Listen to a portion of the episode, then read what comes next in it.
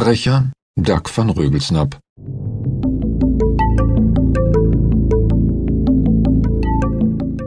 Produziert von Rögelsnap Buch- und Hörbuchverlag.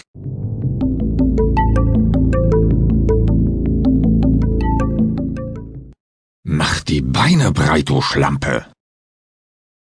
Der nach Alkohol und Knoblauch stinkende Atem ihres Peinigers zog ihr direkt in die Nase. Sie wollte den Kopf angeekelt abwenden, doch die klobigen Hände des Mannes ließen ihr keinen Spielraum. Unbarmherzig hatte er einen Fuß zwischen ihre Schenkel geklemmt und versuchte ihre Beine zu öffnen. Die von der Decke hängenden Handfesseln gaben nicht nach, was immer sie auch tat. Er fluchte und schnaufte dabei wie eine Dampflok. Das Mädchen kratzte mit den Nägeln über seine stoppligen Wangen, aber das schien ihm nichts auszumachen. Na, mein Täubchen, bist du schon ganz wild?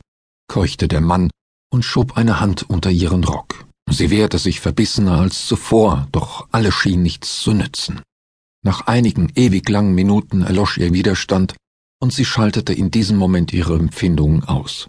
Sie spürte seine ekligen Finger kaum noch in sich. Sie roch noch kaum den schweißigen Geruch seiner Haut. Sie bemerkte nicht, wie er mit seiner feuchten Zunge über ihren Hals und die Ohren fuhr. Sie dachte in diesem Moment nur an ihr Dorf, an den goldschimmernden Bach in der Morgensonne, an die herrlichen Weizengaben nach der Ernte, deren Geruch ihr scheinbar noch heute in die Nase wehte. Sie dachte an die Großeltern und an ihren Hund Kolja, der sie neckte und immerzu spielen wollte. Alle Gedanken an das Hier und Jetzt, an diese große, laute, schmutzige Stadt, waren aus ihrem Kopf vertrieben, und die Gefühle erstarben in ihr mit jedem Stoß, den sie irgendwo weit weg verspürte.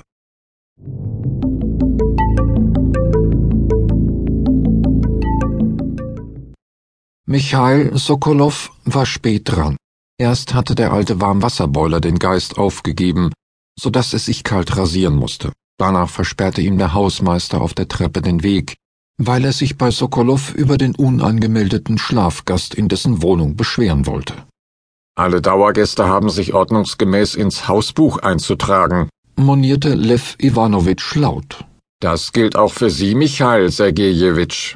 Michail war an dem Alten, in seinem grauen, verwaschenen Kittel vorbeigeeilt und rief nur Machen Sie doch Meldung, verehrtester.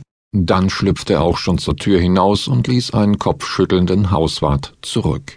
Mit großen Schritten eilte er auf die Metrostation zu und sprang, immer zwei Stufen auf einmal nehmend, die steile Treppe hinunter. Da sich offenbar halb Moskau im Berufsverkehr befand, verlief dieses Unterfangen nicht ganz reibungslos. Einige Male schaffte er es gerade noch entgegenkommenden Passanten auszuweichen. Kopfschütteln und laute Schimpfen begleiteten ihn bis hinab auf den Bahnsteig. Er konnte gerade noch durch die sich schließende Tür des überfüllten Waggons hechten, als die Bahn mit einem dumpfen Aufbrummen losfuhr. Gewohnheitsmäßig begann Sokolow, die anderen Fahrgäste zu mustern. Die meisten Mitreisenden schliefen halb oder lasen in einem Buch. Sie fuhren jeden Tag dieselbe Strecke und wussten ohne nachzudenken, wo sie wann auszusteigen hatten. Einige Leute glaubte er auch zu erkennen. Seit knapp drei Jahren fuhr er fast täglich zur gleichen Zeit diese Strecke. Da blieb es auch in einer Millionenstadt wie Moskau nicht aus, regelmäßig dieselben Gesichter zu sehen. Der dürre Kerl mit dem Wieselgesicht kam ihm ebenfalls bekannt vor, allerdings aus einem anderen, eher unangenehmen Zusammenhang. Das Wiesel starrte scheinbar unbeteiligt zum Fenster hinaus, hinter dem nur die Schwärze des U-Bahn-Schachtes auszumachen war. Sokolow folgte dem Blick, in dem Fenster spiegelte sich ein Teil des Waggoninneren mitsamt Fahrgästen. Der Blick des Wiesels war auf eine alte Frau mit prall gefüllten Rucksack gerichtet, der zwischen den krummen Beinen der Alten abgestellt war. Die automatische Bandansage kündigte die nächste Station an. Erste Unruhe kam unter den aussteigewilligen Passagieren auf. Sokolow registrierte, dass das Wiesel jemanden zuzwinkerte. Im spiegelnden Fenster vermochte Sokolow den Adressaten dieser Geste auszumachen. Ein kleiner Mann mit abgewetzter, blauer Joppe und einer Wollmütze auf dem birnenförmigen Schädel trat einen Schritt an die Alte mit dem Rucksack heran und rempelte ihr einen Arm in die Seite.